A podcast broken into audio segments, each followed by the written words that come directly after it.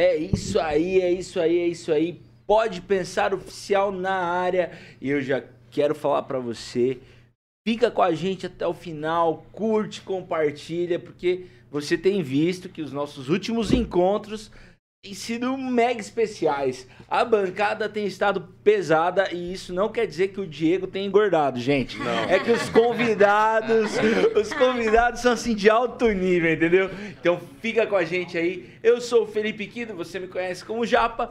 E a gente tá junto nessa e hoje a bancada tá super seleta. Meus amigos vão se apresentar e depois a gente chama o nosso convidado especial. Uma boa tarde a todos. Diego Bittencourt por aqui. Sempre bom fazer parte, a despeito do bullying, da desonestidade, da grosseria. Inclusive, eu vou acionar depois aqui o nosso convidado para ver se eu consigo meter um processo no Japa por essa campanha de desinformação que ele acabou de estabelecer, tá? Vamos lá, fica ligado com a gente. Boa tarde a todos. Eu sou a Monique. É um prazer participar com vocês desse podcast. Eu sou advogada e é sempre muito bom estar aqui, falar coisas que são importantes e relevantes para a sociedade. E hoje com a presença aqui do nosso candidato Sérgio Moro. Muito bom, gente, estar aqui com vocês nessa tarde. Ô, Diego, eu não sei se é bullying quando a gente fala da realidade. Aí, assim, tá então, não sei É, como é que é, o- é o que eu falo, é, coisa. eu vou te mandar lá pro Mas- STF direto. Muito bom estar aqui com vocês. É isso aí, hoje o programa tá bom demais. E o Diegão, nosso Relações Públicas Oficiais, aqui, oficial aqui do nosso programa, vai mais uma vez apresentar o nosso convidado. É importante deixar claro que esse crédito vai pro Japa, né? É, Essa, essa aqui mas- não foi, não foi da minha assessoria. É, mas a gente, Mas beleza, a gente beleza. dá o Então, crédito pra você. Diegão. Vai lá. E, e, ó, antes de qualquer coisa, a gente tem falado, agora a gente tá um nojo. Acho que depois dessa entrevista, zerou a vida. Não, É, não é. tem, não tem mais, entendeu? Então vamos Ah, a lá. PAN vai co- começar a pagar a gente Exato, aqui, né, a velho? É, graça, de graça, né? Pra quem não o sabe, é de graça. Andrei, velho, ó. Eu gasto gasolina, tempo, mas enfim, vamos lá.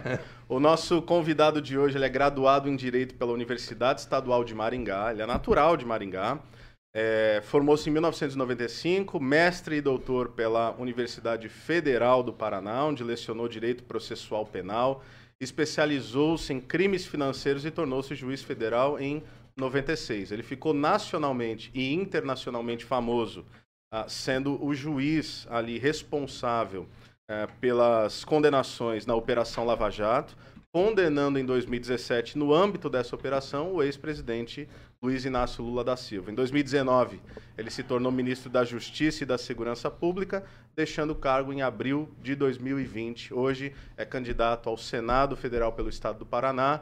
Seja muito bem-vindo e obrigado pela honra da participação, doutor Sérgio Moro. Ah, muito obrigado. Eu quero aqui agradecer o gentil convite aqui do Pode Pensar. Um grande prazer estar aqui com vocês, né? Felipe, Diego, Rodrigo e Monique. Grande prazer aqui.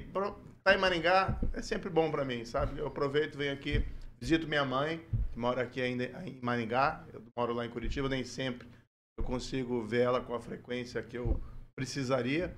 Então, quando venho agora nesse momento de campanha, aproveito, faço campanha, mas também vejo sempre a minha mãe, sempre fico feliz. Muito, Muito bom, bom, muito bom. muito bom. De fato, é uma alegria pra gente estar aqui com, com você e a gente poder aí ter essa conversa. O nosso intuito sempre é levar uma conversa relevante para o contexto comum das pessoas, né? Nós somos pessoas que estamos aí inseridos em ambientes muito comuns e essa é a ideia do nosso papo aqui. Por isso é um papo leve, um papo descontraído. A gente quer que você fique muito à vontade aqui com a gente e, mais uma vez, obrigado pela sua presença. E eu já quero começar aqui, estava acompanhando aqui o, seu site oficial, aqui fala de, de como, principalmente, né, a Operação Lava Jato, fez com que você figurasse como uma pessoa influente no mundo, né, mencionado aqui na Times, na Times de Londres. Cara, o que, que mudou na sua vida depois dessa experiência com a Lava Jato que você fala, cara, é, é um antes e depois mesmo, Sim. assim. Ou quanto sua vida complicou. Ah, eu falo brincando, ó, desde 2014 começou a Lava Jato, a vida virou de ponta cabeça, né? Parece que entrou numa montanha russa. Olha, eu. O que eu posso dizer? Em 2014, a gente começou aquele trabalho. A Lava Jato, eu já era juiz há muito tempo, fui juiz por 22 anos. Tive casos, teve o caso Banestado, que teve uma repercussão nacional. Tive casos envolvendo grande traficante de droga. Por exemplo, o pessoal fala muito do Lula, mas eu interroguei o Beramar. Tive processo Hum. contra a quadrilha dele. Uhum. Tive processo contra a rede de pedófilo, coisa assim. Mas nada equivalente à Operação Lava Jato. E aquilo começou devagar. Eram quatro lavadores de dinheiro. O caso foi tomando ali uma certa repercussão. Tem até uma situação que foi até engraçada, porque em 2014 eu acabei estourando meus pontos na carteira de motorista. Tem uma explicação para isso. Conte-nos mais sobre isso. mais. Quem nunca? Quem nunca, Como? né? Como assim? Eu estourei os meus e da minha mulher Rapaz, já nunca- algumas nunca vezes. levei uma multa. Desculpa. Aí tá vendo? É, o cara é o geek é, mesmo da turma, né? Então, Mas a história é mais ou menos assim. É, a gente tinha dois carros, dois carros estavam no meu nome. E as multas que a minha esposa Tomava. cometia caíam nas minhas Hum, costas também. E acabei estourando.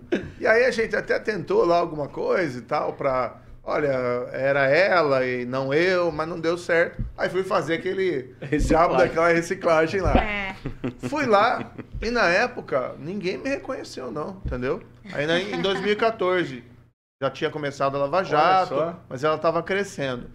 Mas daí, de repente, no decorrer de 2014, aí eu saía de vez em quando com a minha esposa, a gente ia jantar, ou com a família. Aí começou a ficar uma situação meio estranha assim nos restaurantes, que a gente entrava, o pessoal ficava olhando e tal.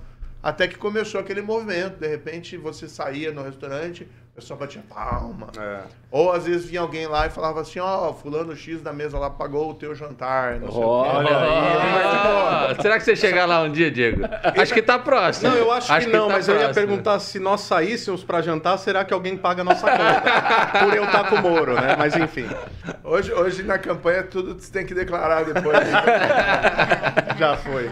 Mas aí é o seguinte, aí no decorrer a, a operação foi ficando famosa no Brasil e chegou um momento que começou a ficar famosa internacionalmente. Aí um dia eu tava lá, o pessoal entrou em contato, por exemplo, lá, o, aquele programa 60 Minutes dos Estados Unidos, né, da CBS, Uhum. Gigante. que é. era o Anderson Cooper, entrou em contato, ah, queremos fazer uma matéria sobre a Lava Jato, podemos eh, entrevistar e tal. Eu não estava dando praticamente entrevista, porque o juiz tem que ser um pouco mais discreto, né?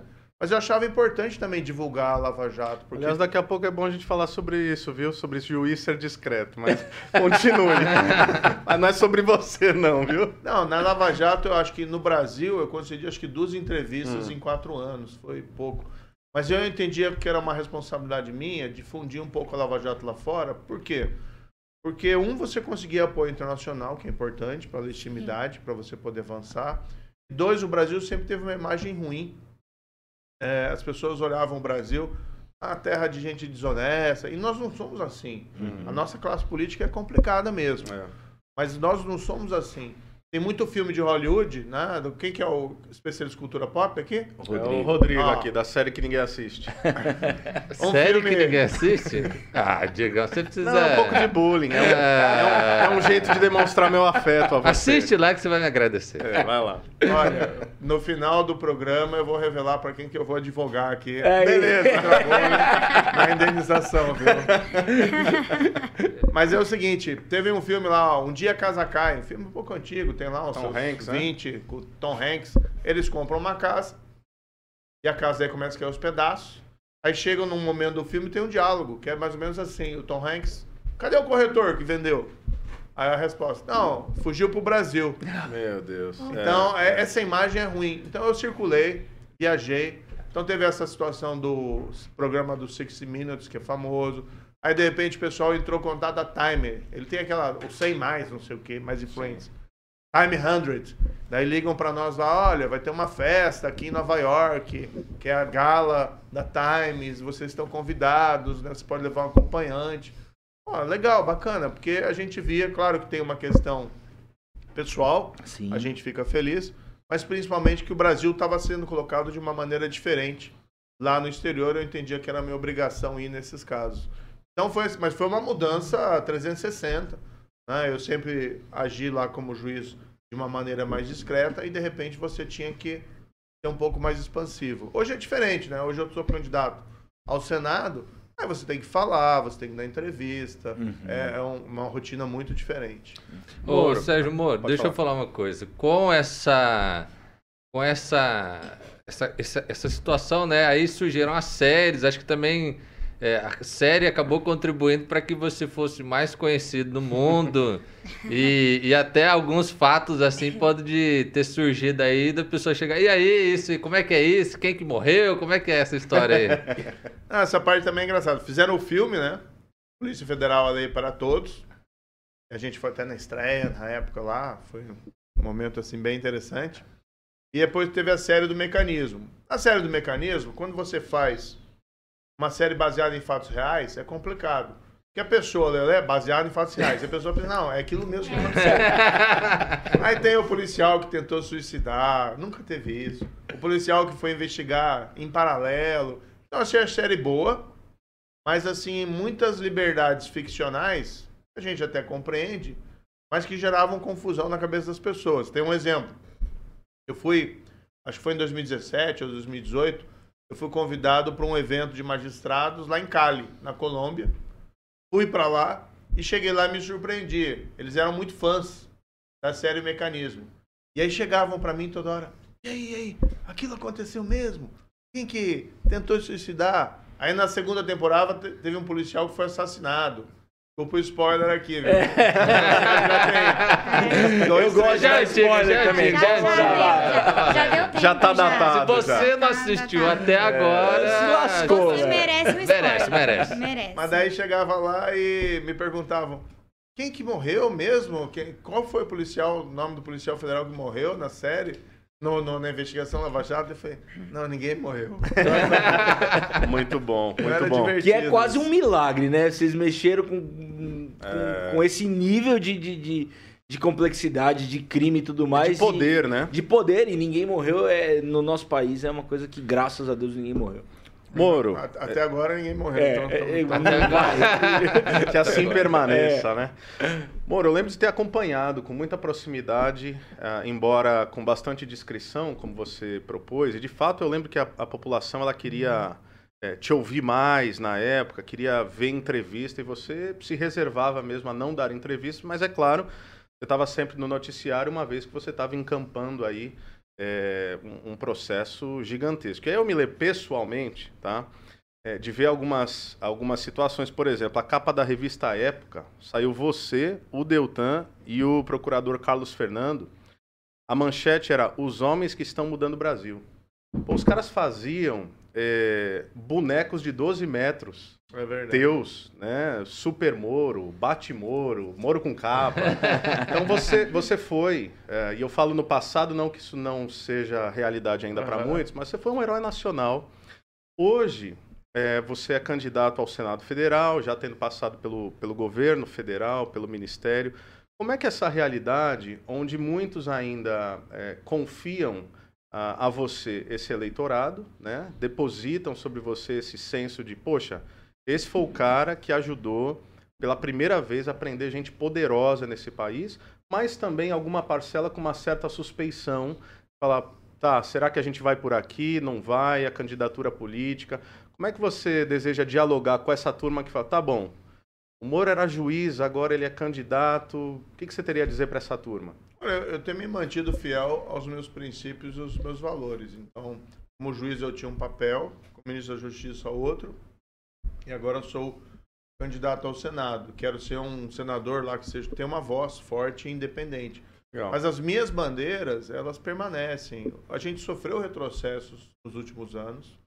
Teve também uma tentativa de desconstrução da Lava Jato, uhum. que vem da classe política que está é. interessada em manter a impunidade. Então, cadê quem está que tá sendo preso hoje por corrupção? Quem está sendo investigado? O sistema reagiu. E até esse foi um dos motivos que me fez voltar. Eu estava no exterior, estava no setor privado. Sim. Você não precisava, né, Moro? Falar a verdade. Não, não precisava, sabe? Mas vou te dizer assim o seguinte, é como se tivesse ali uma voz da consciência soprando. Legal. Dizendo, a tua missão não acabou, a tua jornada tem que continuar. E é muito complicado você de fora ver essa desconstrução do seu trabalho, entendeu? Sem você fazer nada. Como eu estava numa empresa privada, você tem uma série de limitações do que você pode falar, como é que você se pronuncia, porque são regras né, da, de claro. gestão da empresa. Então ali eu tive. Está falando que... lá da Álvares Marçal. Isso, né? então eu tive que tomar uma opção de deixar o setor privado para eu ter essa liberdade né, de poder falar, de poder me pronunciar. E, e assim, eu até falei na época para minha esposa, a gente estava no exterior, a gente pensou muito, vamos, não vamos. E aí eu cheguei a uma seguinte conclusão, falei para ela expressamente, olha, vou, né? É, ela sempre me apoiou em todas as decisões, Sim. mas ela me disse, eu falei para ela o seguinte, olha, eu posso ficar aqui, seguir a minha a vida no setor privado, mas eu vou ter que matar alguma coisa dentro de mim, sabe? Hum. E, e, fiquei pouco preocupado com isso, assim. É, você, claro, pode se conformar, Sim. né? E, e seguir a vida adiante. Às vezes também é um pouco um sentimento que você deveria afastar. Não, deixa o país se virar agora. Né? Você já fez a sua parte. Mas eu me senti compelido realmente a, a voltar e tentar e levantar essas bandeiras de novo, para não ficar naquela sensação de que você poderia ter feito alguma coisa e não fez, sabe? Então, acho que é uma espécie de senso vocacional, até você diria? Acho que é um pouco sentimento de dever, é. sabe? Não sei, não sei se é um pouco alguma coisa religiosa ou a educação dos meus pais, né? Meu pai sempre foi uma pessoa assim meu pai e minha mãe, né? Mas sempre foram muito corretos e um pouco esse sentimento de dever. Talvez a carreira pública, porque você estou como juiz você faz justiça na, né? na forma da lei, a esses casos complicados e você tem aquela sensação, olha, você tem que cumprir isso. Então, acho que isso me compeliu a voltar e a tentar mais uma vez. Eu sei que para as pessoas é um papel diferente, às vezes até gera esse tipo de desconfiança, mas os princípios e valores são os mesmos. Acho que isso que é importante, porque eu posso te dar um exemplo aqui. Primeira vez que eu votei na minha vida foi aquela eleição Collor contra Lula em 89. Ambos. Dá pra falar em quem votou, não? É. Só assim, ninguém tá ouvindo, é Jovem Pan, né? Acho que independente é. Eu votei, ele votou nulo. Ele votou nulo, votou nulo, eu sei. Você levantou a bola, né? É. Beleza, vamos lá, vamos passar essa. Eu tenho certeza eu errei o meu voto. De qualquer jeito, né? De qualquer jeito. Beleza, saiu bem. Muito ah, bom. E aí? Mas enfim, ambos falavam que eram contra a corrupção, que iam mudar o Brasil, que babá, aquela conversa fiada. E a gente viu depois que não era verdadeiro. Né? O Collor foi empichado por esquema de corrupção. E o Lula teve os maiores escândalos de corrupção da história no governo dele e, tem dificuldade hoje, a gente viu no debate semana passada, hum. né, que ele não tem condições de responder perguntas diretas e quando confrontado para explicar o que aconteceu.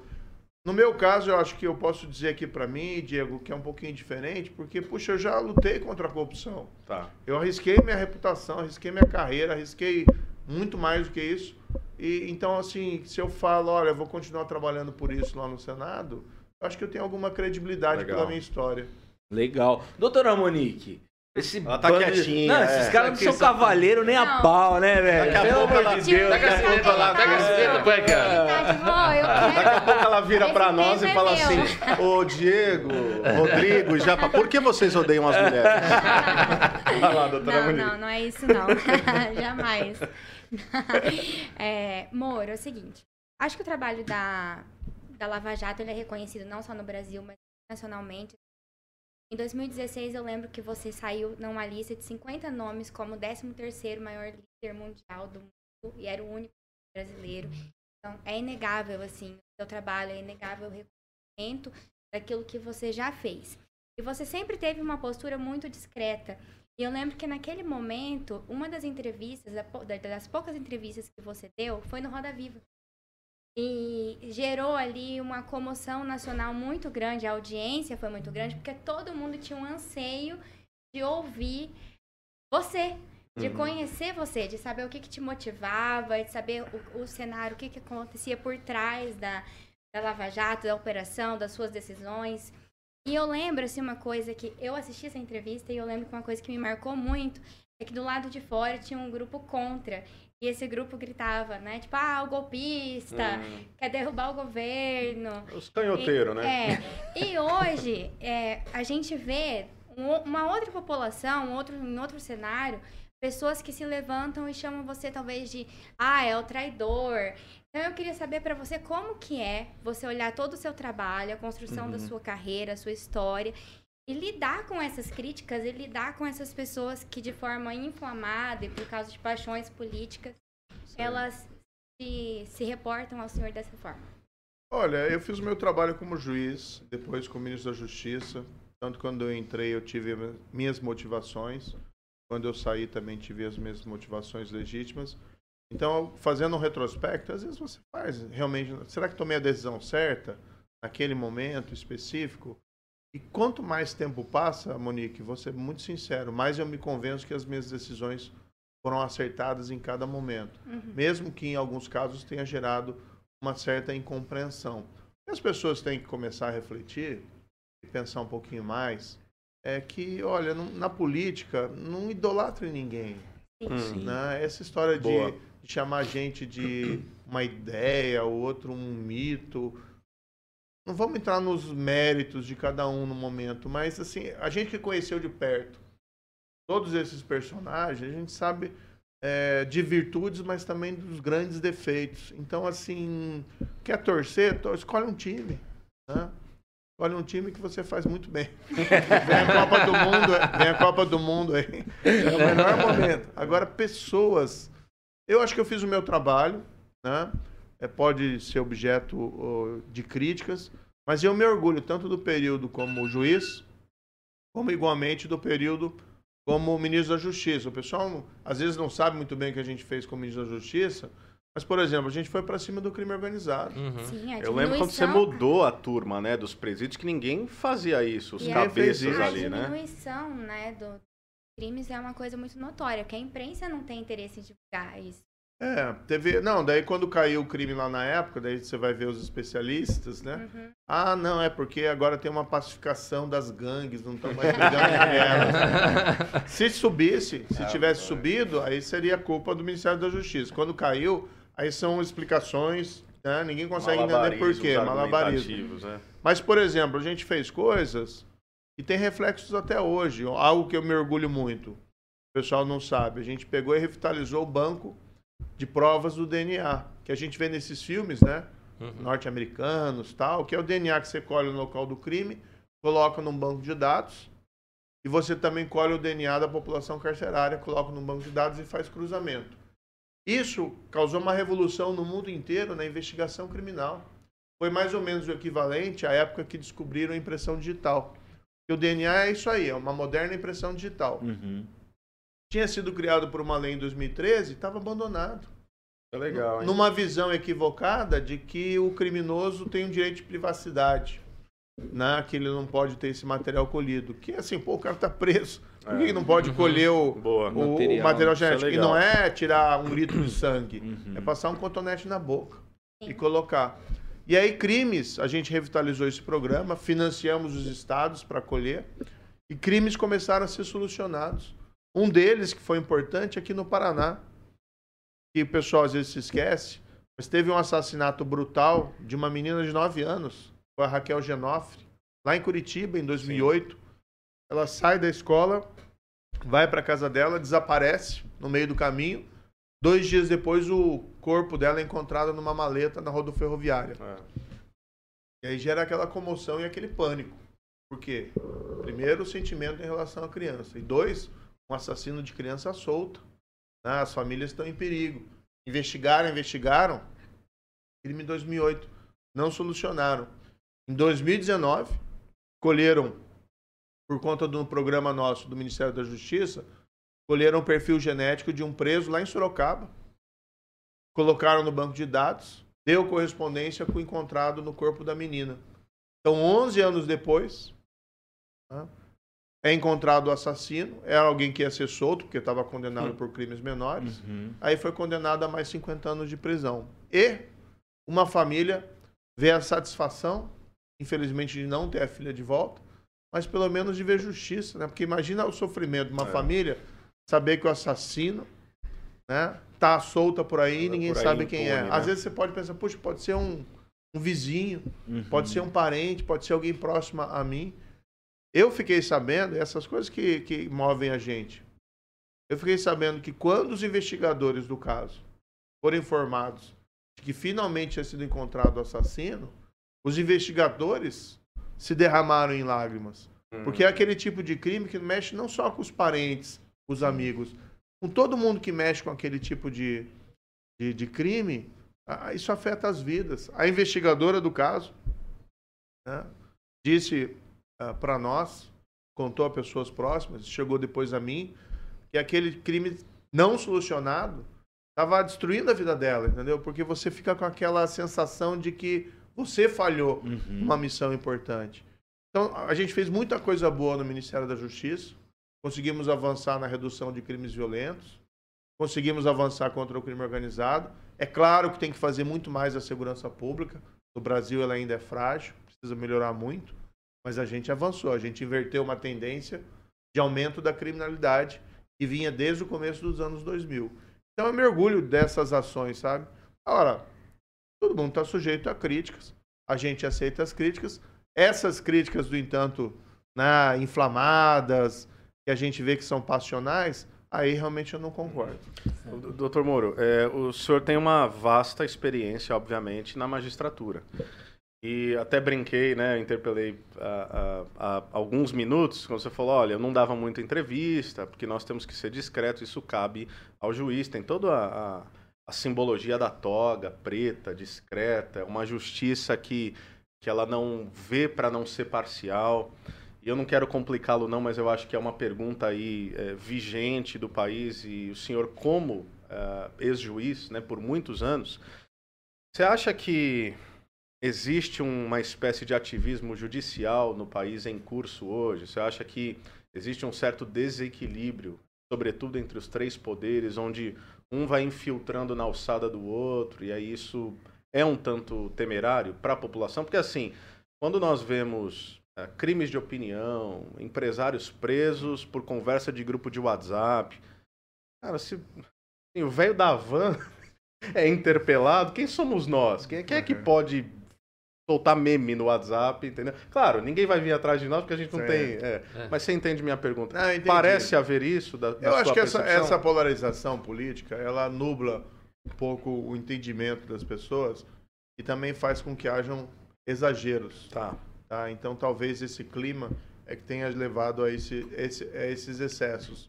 Eu acho sim, eu fui juiz por 22 anos, respeito muito a classe da magistratura, Claro. dos promotores, e a gente não pode generalizar. Pontualmente, a gente vê interferências que não deveriam acontecer. Tá. Vou te dar um exemplo aqui. Eu era ministro da Justiça, no começo da pandemia, a gente promoveu o fechamento das fronteiras. Foi uma medida tomada por todos os países Sim. então não podiam ingressar estrangeiros no Brasil. Mas a gente sempre ressalvou brasileiros. Podia o voltar brasileiro casa. podia voltar. É. Né? Como é que você vai segurar o cara lá fora? A pátria é de todos. Então a gente tomou essa decisão, que é uma decisão política. Você pode dizer assim, não, eu acho que tinha que proibir a entrada de todo mundo.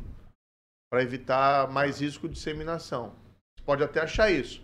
Mas é uma decisão política. Ela é Cabe- menos técnica. é, cabe ao órgão político tomar essa decisão. Não tem nenhuma lei ou norma da Constituição que vai dizer que uma está errada e outra está certa a decisão.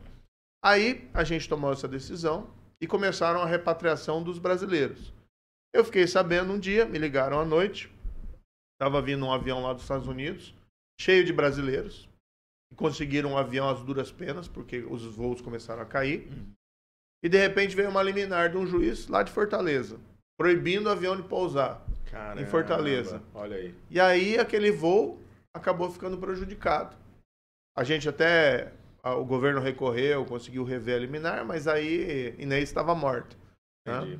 Então é o tipo de decisão que é uma interferência que não cabe, que está errada. Meio autocrática, né? O cara É, é, sim, porque bate a caneta lá e. às vezes a questão é saber quem decide, quem dá a última palavra. Se o, a autoridade administrativa, né, o ministro, toma uma decisão que viola a lei, tudo bem, o, o judiciário pode interferir. Agora, quando vem uma decisão que é uma interpretação questionável, se sobrepondo à decisão do administrador público, aí está interferindo realmente no campo dos poderes, do, do outro poder. Mas a gente também não pode generalizar.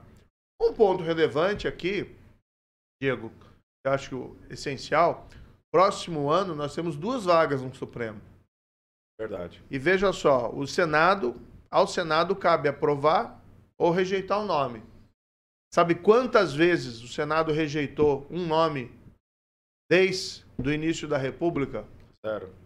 Uma vez. Uma vez? Uma vez. Ah, achei que era nenhuma. Uma vez. Floriano Peixoto, Ah, nosso segundo presidente, vivia as turras o Supremo Tribunal Federal e indicou de pirraça um médico, Prata Ok. Ribeiro, tá. Olha só. que dizem que é um bom médico, é até nome de rua do Rio de Janeiro, Ah, mas não era jurista nem advogado e foi rejeitado.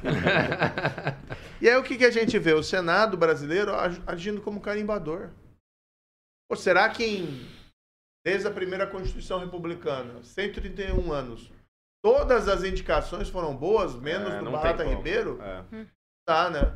Então a gente precisa, por isso que eu digo, a gente precisa ter um Senado que tenha voz, que seja independente, que não se venda por cargo, que não se venda por verba, e um senador que tenha coragem de dizer não a uma indicação do presidente e igualmente ao indicado, sabendo que Legal. mesmo com o voto não, ele pode ser aprovado e ir para o Supremo Tribunal Federal. O senhor falou que não é possível, não é perguntar não, só um comentário para passar pro resto da bancada, que não é possível que nunca tenha entrado ali algum indicado que não tivesse a competência para tal, para não derrubar o, o YouTube da PAN, é porque eu tenho assim alguns nomes que eu poderia dizer hoje, mas não vou falar não, tá bom?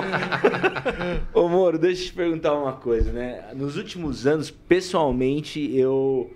Eu. Se eu tinha alguma credibilidade como político profissional, ela foi perdida, né? E a minha esperança nos últimos anos realmente foram das novas pessoas que foram surgindo, que não eram essa carreira política, mas de alguma forma migraram para política. O Mas- Japa, é, o Japa é da Chapa Tênis, viu? Só para você entender. É, é a terceira via mesmo. Mas é, você falou aqui, né, de como essas personalidades se corrompem com, com esses lo- locais que alcançam, né? E a minha pergunta pra você é, cara, você saiu da vida comum, aí você teve toda essa sua trajetória e hoje você tá postulante a senador, né? Cara, como, como manter? Manter os seus princípios, aquilo que te trouxe até aqui, você vai entrar lá na Cova dos Leões e eu sei que É. existe uma grande força para que, inclusive, você nem entre, você, o Deltan, né? Sim, sim. A gente vê isso acontecer, mas como entrar e se manter? Olha, acho que eu já fui testado a esse respeito, porque eu era ministro da Justiça e eu renunciei ao cargo. Então eu não fui lá pelo cargo ou pelo poder, eu fui pelos, por um projeto. Quando eu vi que o projeto estava comprometido, eu preferi sair, ao invés de ficar. Podia ter ficado ministro lá, hoje estaria numa situação muito mais confortável politicamente. Mas eu preferi tomar a decisão difícil e seguir o meu caminho quando encontrei essa discordância. No fundo é o seguinte, né, já a, o poder corrompe. Hum. né? E, e isso é uma tradição dentro da ciência política e todo mundo tem essa percepção. Se você não toma cuidado, né, você acaba se tornando um servo do poder e não utilizar o poder para, sei lá, a ideia básica da política. Política tem que ser para o bem comum, Uhum. para melhorar a vida das pessoas e não para melhorar a vida dos políticos.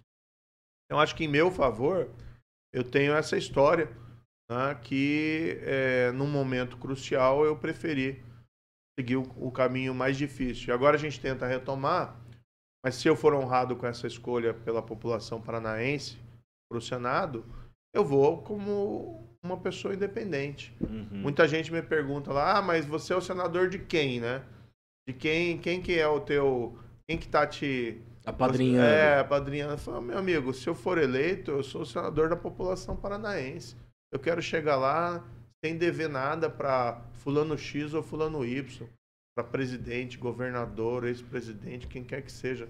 Claro que isso não significa que você não vai cooperar Claro. quando tiver bons projetos ou boas propostas. Mas também significa que você não vai ser um submisso que vai estar lá dizendo amém a Uhum. quem está dono do poder do momento. Tem um teólogo, né, o nosso amigo Antônio Carlos Costa, que diz, né, se você dá poder a um filho de Adão, você fiscaliza porque os filhos de Adão não lidam bem com poder. Nós somos É. pastores aqui, né? Ah, Eu, o sim, Diego, sim, sim. Rodrigo, a Monique é quase uma pastora, né? Nem entrar nessa não, A gente Monique? fica tentando levar a Monique pra esse lado. Então, isso pra nós faz muito sentido. Muito legal. muito É, legal. eu sou, sou católico, né? Aham. Eu, eu até aqui em Maringá eu estudei no Colégio Santa Cruz, Aham. que é das freiras das Irmãs Carmelitas. Então foi quase todo o ensino, não foi todo o ensino fundamental e o ensino médio quase inteiro também lá. Depois eu fui para a escola pública no Gastão Vidigal, aqui em Maringá. Então, então foi um bom período. Mas a gente respeita, evidentemente, né, todas as religiões, Uhum. as protestantes também, evangélicas. E a gente tem essa conexão. Eu acho que a religião ensina bastante pra gente. Quando eu, eu também sou professor, né? Uhum. Eu dava aula de processo penal e eu sempre gostei muito das conexões entre o direito e a religião, Hum. especialmente no, no direito penal. Então, se- isso sempre para mim foi muito intrigante. Eu dava umas aulas para os alunos e a gente falava muito sobre o direito ao silêncio, né? Ele tem uma O pessoal conexão podia direta. usar mais isso aí, né? Hã? O pessoal podia usar mais esse É direito, né? É verdade. Direito bom, né? Mas tem uma conexão muito forte com a religião, com as liberdades fundamentais. Porque quando o processo penal era utilizado para perseguição religiosa, lá na Europa, no século XVI, século XVII, muitas vezes as perguntas que eram feitas do interrogatório judicial eram daquele tipo: ah, você acredita na Santíssima Trindade? Ah, você é, lê a Bíblia em, sei lá, inglês ou em ou você acredita naqueles dogmas X ou Y? Então, o direito ao silêncio ele surge num momento de afirmação da liberdade religiosa, É muito interessante, Legal. sabe? E tinha-se uma percepção também. Poxa, não sei se a gente está sendo meio complicado aqui pro, Não, não. pro ouvinte, mas tinha-se uma percepção de que você colocar alguém sob juramento para falar a verdade colocava a pessoa num dilema cruel. Hum. Que ou a pessoa, se a pessoa for culpada, né, ela confessa Incrimina. e ela morre, porque a- lá na época era pena de É. morte, É. era basicamente isso. Ou ela mente e trai o juramento, É. e aí ela dana a sua alma. Era uma concepção muito Que era um tempo bom quando a, a turma tinha medo, né? É, medo de Deus, medo da justiça. Até hoje nos Estados Unidos o cara jura com a mão na Bíblia, não significa absolutamente. É, é, o- é- é perjúrio, né? Que fala. Lá tem perjúrio. E, que também não. se Nem cara treme for- a mão mais, né, É, cara? não, e, e sobretudo lidando com patologia, se o cara. Aí é outro nível, né? Se o cara é um psicopata, ele não sente nenhum remorso de maneira alguma, ele mente descaradamente. Eu queria a- aproveitar o gancho, falou de uma fundamentação e uma base católica. Eu não me recordo, tá? ah, De vê-lo, e pode ser falha minha em acompanhar isso, de vê-lo falando ou enfatizando muito, sei que não é uma, uma grande bandeira da sua candidatura, é, questões aí das pautas morais, você se identificaria mais como um conservador, mais como alguém ah, um tanto progressista? Como é que você percebe isso? Inclusive a Aham. partir da sua formação, Tá. de repente. Não, aí tem uma explicação muito simples. Primeiro, como juiz, né, eu não, não falava praticamente Claro, sobre nada, é. né, nem sobre religião, nem sobre política. Quando, nas raras ocasiões lá de entrevistas ou mesmo é, de, de palestras, a gente falava sobre os temas Sim. afetos lá, o combate à corrupção. Como ministro da Justiça, eu também, eu preferia não enveredar nessas áreas. Legal. A pessoa fala, ah, mas qual que é o teu pensamento econômico? Não, o se o ministro da Justiça vai falar sobre Fala economia, com o Paulo Guedes. tem alguma coisa errada. Agora é diferente, acho que a pessoa tem que se expor mais e tal. Por isso que eu até disse aqui, ó, eu sou realmente católico, né? eu sou uma pessoa é, religiosa e na parte dos costumes me considero conservador. Tá. Tá? Agora, a gente tem que ter o respeito em Claro, relação a claro. todas as posições divergentes É. uma Uhum. sociedade plural. Mas eu tenho colocado claramente também as minhas posições em alguns temas que eu sei que são importantes eh, para as pessoas de confissões religiosas. Então, por exemplo, eu sou contra a ampliação das hipóteses da prática de aborto, na manutenção da legislação atual. Né? Quer aproveitar? Claro, Posso, doutora. Porque assim, semana passada a gente teve uma sabatina aqui, o outro candidato, Paulo Martins, ele trouxe aqui que o senhor era um entusiasta da decisão Roe versus Wade, que liberou Hum, o aborto nos Estados Unidos, muito, lá, né? muito, muito famoso, né? E aí, pra mim, ele falou, ele soltou essa frase assim, não ficou claro. Assim, entusiasmo, entusiasta como? Né? Qual que é o real posicionamento dele? Então eu queria, já É que uma boa tá falando, eu oportunidade, queria é. que Claro. você falasse sobre isso, qual que é a sua seu pensamento sobre o julgamento e sobre o tema de forma geral. Não, veja, Eu acho engraçado o, o- o adversário, né? Ele fica falando mais sobre os outros do que sobre ele mesmo. É um sinal de falta, às vezes, de currículo, mas tudo bem. O que acontece é. Produção, daí dá corte, tá? Aí, Só queria dar esse toque. Eu, eu, eu gostei assim que a gente aprende também como que a É. gente lida com o sujeito assim com, com gentileza, né? Você dá uma no meio com assim Com classe. com classe. Rapaz, Não, tem- continuamos. Não, é que incomoda, porque tem muita fake news, são divulgadas. Eu- Outro dia estavam divulgando uma fake news, eu com uma foto com o Lula, né? Como se eu fosse apoiar o PT. Não, e tem gente que compra. Eu viaj... tava viajando no interior do Paraná. E teve gente que me falou assim: ah, ia votar em você, mas parece que você está apoiando o Lula agora. Caramba. Não, peraí. O problema é a tia do Zap, amor. É a tia do Zap. É aquela que manda foto do bom dia com a flor, sabe? Isso, é. Não, não é aí- foto, é um gif, né? É, que é, é um- animadinho, assim. Mas aí vamos deixar claro: jamais estarei com o PT e com o Lula. É bom esclarecer, né? As únicas fotos que eu tenho com o Lula foi eu interrogando ele. Boa, boa. Não teve outra, não.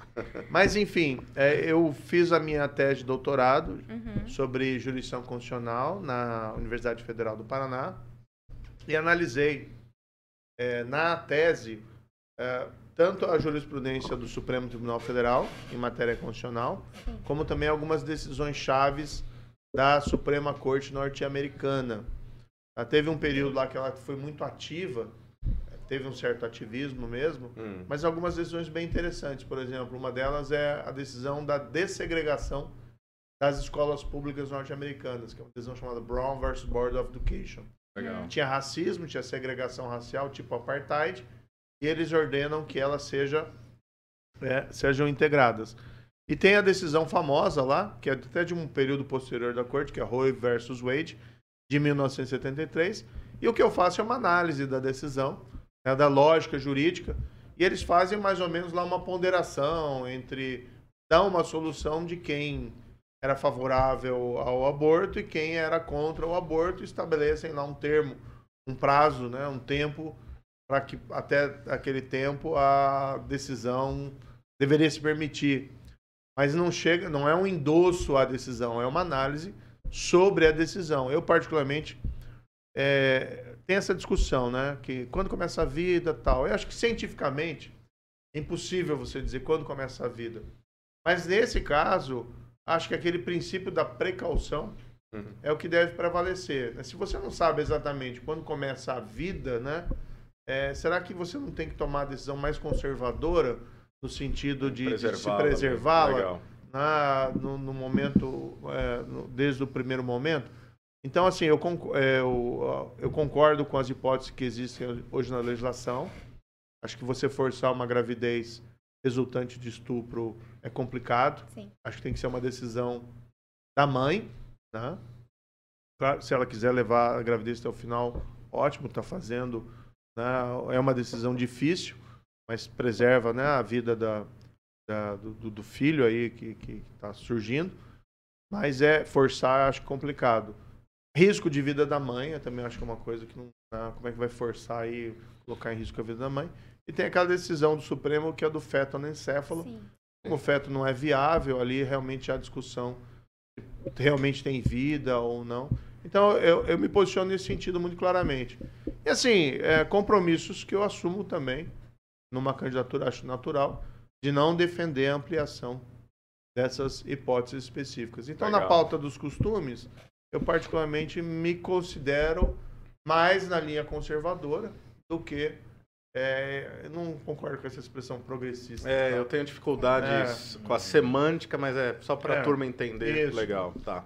Agora, isso também não significa que a gente não tem que respeitar o pensamento divergente. Claro. Né? A gente não pode transformar isso aqui numa guerra religiosa. E o parlamento é Exato. pra isso, né? Pra você trazer a ideia e vamos ver o que que... Com né? certeza. Rodrigão. Muito bom. Ô, ô, Moro, eu queria, assim, ó, a gente que tá aqui, a gente tá te ouvindo, a gente ouve muito sobre a- as pautas políticas, mas acho que uma, uma curiosidade que nós temos e o ouvinte tem é saber quem é Moro, por você mesmo, né? Pô, que da... Ficou, ficou meio Marília Gabriela. né? É, então, Moro por Moro. Moro por É. Moro. Jogo rápido, bate-bola. É. Quem que é o Moro? E assim, você tem uma história curiosa que ninguém sabe, que é interessante da, da nossa audiência ouvir? Olha, eu posso falar um pouquinho já que a gente está em Maringá, né? Eu, eu, nasci em Maringá em 72. Meus pais são de Ponta Grossa, eles eram professores.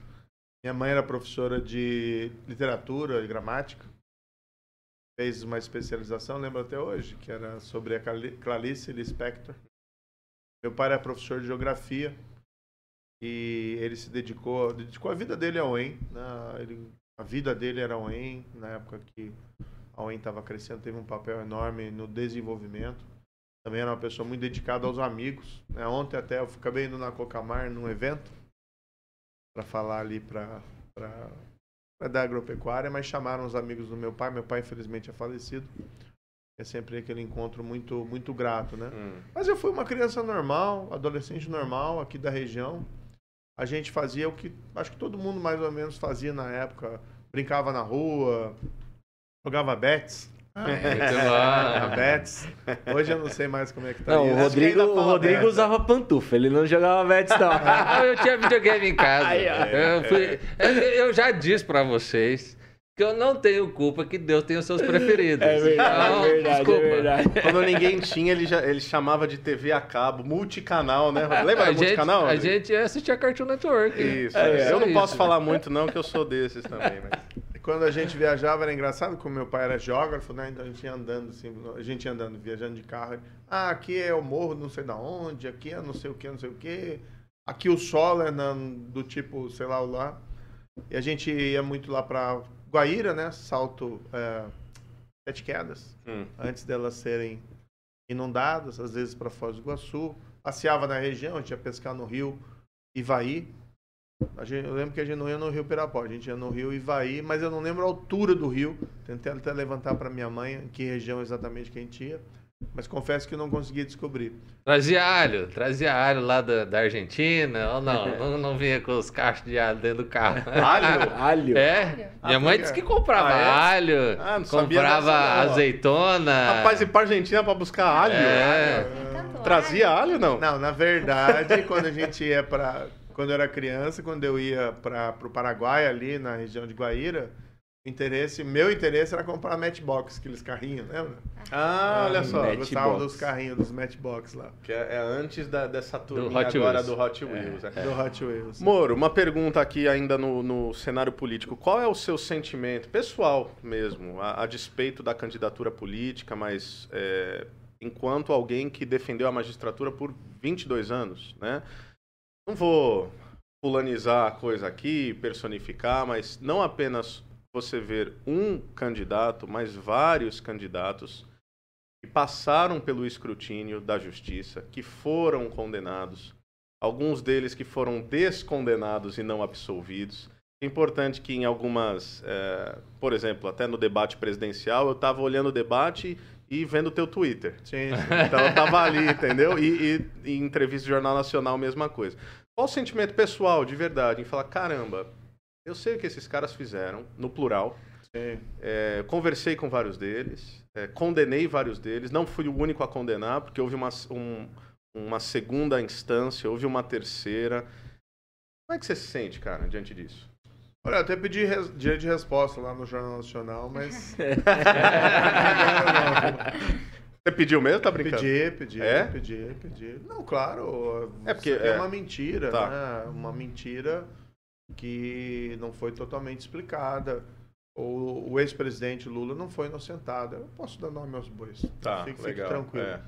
O ex-presidente Lula não foi inocentado. Isso é importante e ele vende, saber, vende né? uma história de que ele foi perseguido pelo malvado juiz Isso. e pelo terrível procurador. E o procurador, é, gente do mal, viu? É, aí, na verdade, você tem né, o trabalho da Polícia Federal, você tem o tribunal em Porto Alegre que confirmou a condenação. São né? três embargadores. Você tem o STJ que confirmou cinco né, magistrados.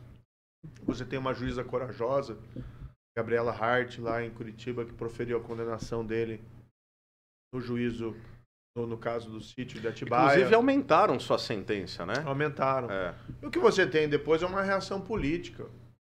Vou te dar um exemplo aqui muito claro do caso do Eduardo Cunha. Tá. Eduardo Cunha era presidente da Câmara. E ele foi acusado de corrupção e lavagem de dinheiro lá no Supremo, pelo Procurador-Geral da República. Aí, de repente, ele perde o mandato. Eles pegam o processo e mandam para Curitiba. Supremo. Tá. Continua a pro- o É, processo lembro disso aí. julgamento. Chegou na minha mão, o Ministério Público pediu prisão, eu decretei a prisão. Acho assim, ó, se tem uma coisa que eu me arrependo na Lava Jato, podia ter decretado mais prisões. Achei que você ia falar que, putz, me arrependo de ter a caneta, entrado é. nesse negócio. Mas não. É, tem que. Desculpa, mas tinha que o sarrafo mesmo. É, né, eu gostei do dia da condução coercitiva, viu? É. O Brasil vibrou. Mas vai aí, olha só, eu decretei a prisão. A prisão foi questionada em habeas corpus no Supremo. O Supremo manteve a prisão. Olha só. Ele foi condenado. Legitimando, portanto, a É, decisão. exatamente. Foi condenado em primeira instância, eu proferi a sentença. Foi condenado no Tribunal de Porto Alegre. Ele ficou quatro anos preso. Daí, de repente, veio uma decisão lá de Brasília, dizendo que não era para julgar em Curitiba, na Justiça Federal, mas era para julgar na Justiça Eleitoral. Sendo que o STF que pediu. Exatamente. O STF É. mandou para nós. E aí vem a decisão, não, era para a Justiça Eleitoral. E qual que é o caso? É 1 milhão e 500 mil dólares numa conta na Suíça, que vende o contrato da Petrobras. O que, que isso tem a ver com eleições? É. Entendeu? Então, essa mesma reação política a gente viu em outros casos. O próprio Lula foi preso em 2018 somente após autorização do Supremo. E o Supremo vem, parte do Supremo, três anos depois, dizer que a decisão ele foi perseguido ou que tinha sido julgado em outro lugar, em Brasília. Ah, É, conversa fiada, né? No fundo, aqui a gente tem um grande erro judiciário e uma reação política ao combate à corrupção. Quando eu vejo daí nessas eleições, eu vejo com tristeza. Para mim, isso é um tapa na cara dos brasileiros. E manda um recado errado para o país. Né? Cadê a integridade? O recado que é mandado qual que é? Ah, o crime compensa. Sim, É. compensa. Eu acho que uma coisa que chama muita atenção de forma negativa também é o tempo, né? Foram cinco anos depois, após as condenações aconteceram, e logo quando ele ia mudar de idade, então a, a prescrição ia cair. Hum. Ali ele não poderia. Mas coincidência, viu, doutora? É, tá, Coincidência. talvez seja. É, amor, eu quero fazer mais uma pergunta pra você. Eu acho que na magistratura, como um todo, acho que o que marcou seu trabalho ali é a Operação Lava Jato, apesar de você ter atuado em outros processos grandes. Tudo.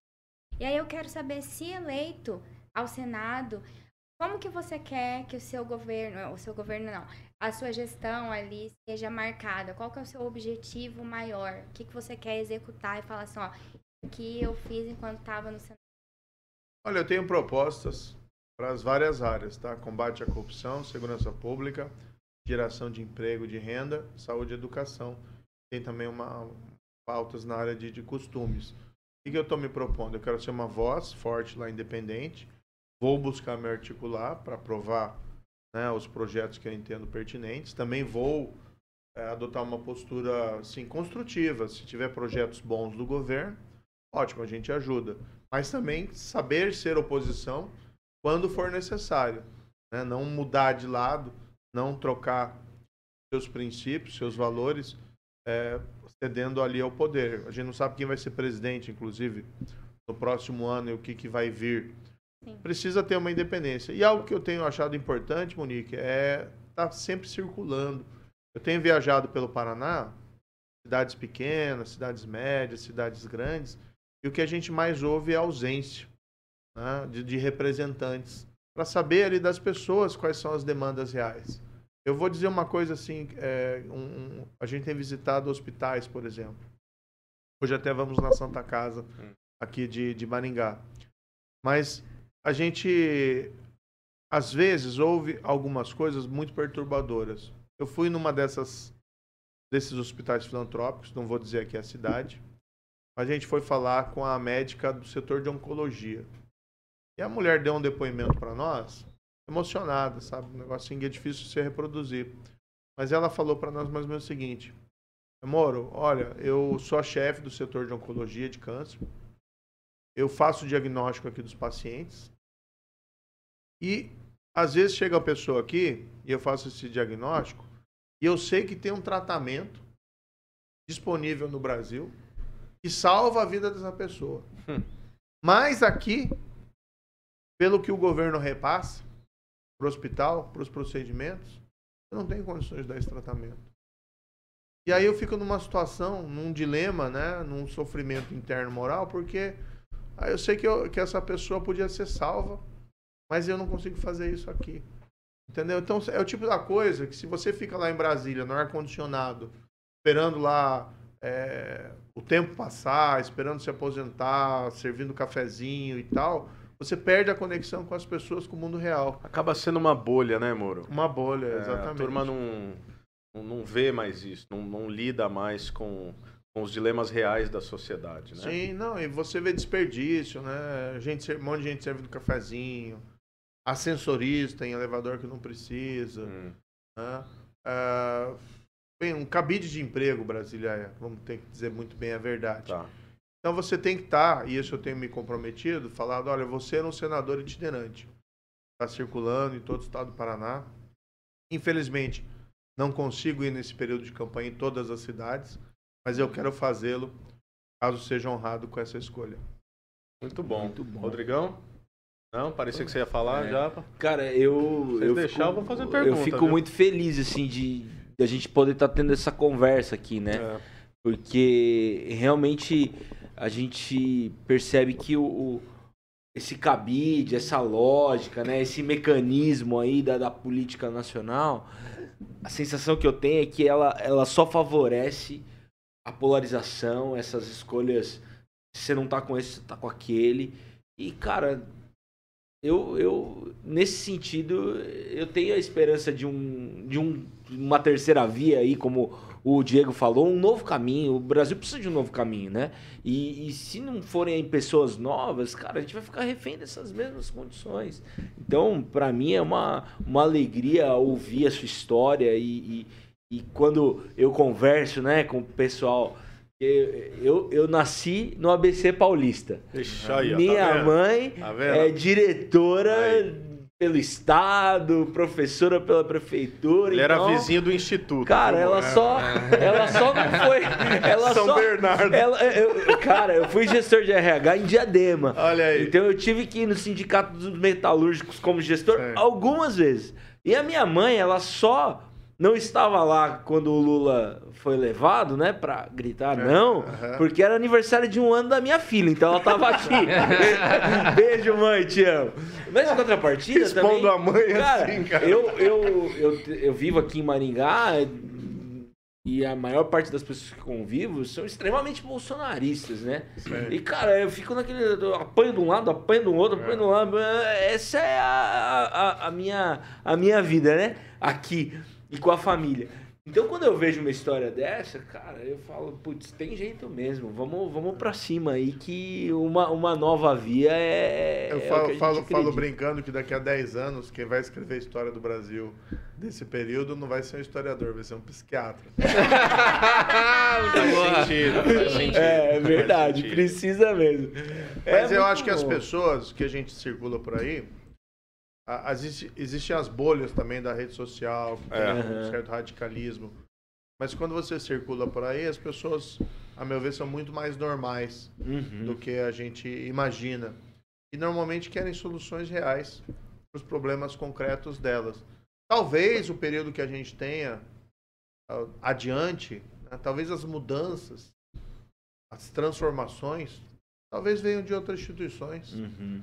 Não da presidência da República, talvez do Senado, da Câmara, às vezes da própria sociedade civil, porque é uma ilusão também pensar que só um presidente muda o país. Sim. Sim. né? A própria questão da Lava Jato, é, embora, a meu ver, foi um produto de uma ação coletiva, com apoio da sociedade civil, da opinião pública, mas, no caso, eu era um juiz de primeira instância.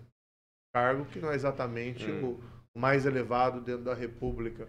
E ainda assim a gente conseguiu operar uma transformação no cenário nacional.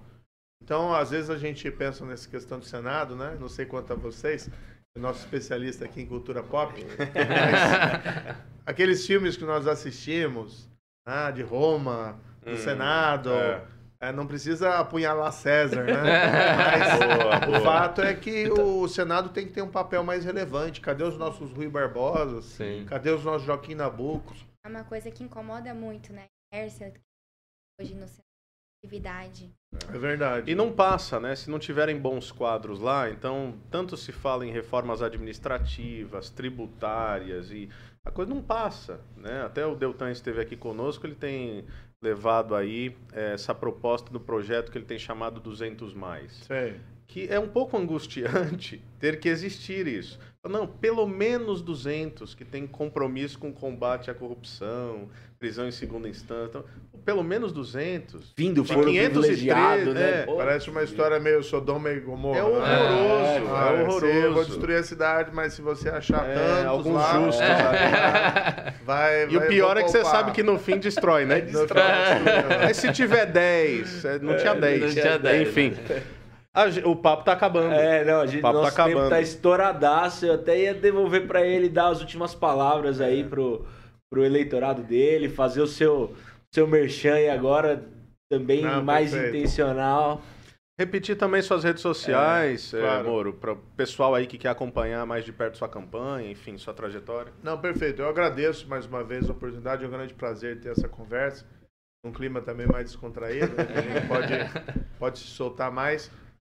Acabei chegando à conclusão que não vou é, processar nenhum de vocês. Obrigado. Ah, obrigado. obrigado. Graças a Deus, Hoje em dia isso é uma vocês coisa boa. na né? história Isso é do bom, bullying. é na bom. história do bullying, eu falei que ia ajudar um contra o outro, mas resolvi ficar neutro nessa história. bom, Fico muito feliz. Ah, Não entendo como uma missão, Não. mas porque eu Fico É, feliz e o eu Rodrigo tô- fica mais porque ele ia sofrer o dano. Eu tô, tranquilo, tô porque consciente se da alguém, minha- se alguém me processasse, teria que enfrentar a doutora É. Monique. Então eu tô É, sossegado. mas é Monique contra Moro, amigo. É é o Você não conhece a em Monique, velho. Mas o importante não é quem ganha, o importante são os honorários. É. E é a treta que dá honorário. né? Então a gente vai. Aí, ó, Vamos tá falar vendo, rapaz? Mas, Mas olha, Moro, não, suas para finalizar, considerações. né? Então, obrigado pela oportunidade. Para mim é muito novo estar nesse negócio de campanha, e tal. É, a gente não sabe nem pedir voto direito. Mas aproveitando, todo mundo diz: "Ah, você tem que ir lá e pedir voto". Então eu quero pedir o voto de quem está nos assistindo. É Senado Paraná 44K 4 para ter uma voz independente, né, forte, lá representando o Paraná no Senado Federal. Caso eu receba essa confiança né, da sua escolha, prometo né, que a honrarei, como fiz com tudo que trabalhei na minha vida como juiz e como ministro da Justiça. Seguirei aqui o, o bom caminho, com atenção às minhas pautas históricas, é o combate à corrupção e à segurança pública, mas igualmente trabalhando aí para as pessoas né, com aquela ideia principal que a política tem que ser para melhorar a vida das pessoas e não melhorar a vida dos políticos. Isso significa saúde, educação, geração de emprego e de renda.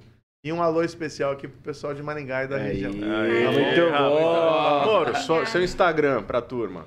Rapaz, eu sou muito ruim de memória. Tá, hein? vamos assessoria aqui, como é que é? Alguém lembra, não? SF, SF Underline. Underline Moro. SF Underline Moro. Isso, e o. Twitter é arroba SF, acho que underline também, Moro. Tá, Queria falar pra turma que é legal seguir o Twitter do Moro quando tiver debate. Você olha o debate, olha o Twitter dele. Aí ele fala, esse cara tá mentindo, é, va- vale a pena. Pega a pipoca, vai embora. Sabe que o Twitter do dia do debate lá deu 7 milhões de visualizações. Que Olha isso, olha só. Só um acho que era você. Um lá. era eu, certo? Obrigado, viu? Muito bom. bom, amor. Muito obrigado. Assessoria toda, a gente agradece aí disponibilidade de vocês. E você que ficou com a gente até agora. Cara, você tem um compromisso. Quero te convocar a curtir, compartilhar. Fala com a gente lá no Instagram e vamos agora a gente vai refletir, ficar né? famoso, né? É, É. agora Agora- vai, né? agora vai. Agora a gente precisa até terminar um pouco antes, porque o Diego precisa tirar uma selfie, entendeu, tá gente? vendo? Vamos lá. O nome nome disso na psicologia é projeção. É lá. verdade, eu também vou tirar a minha. Valeu, galera. Um abraço, até a próxima. Valeu.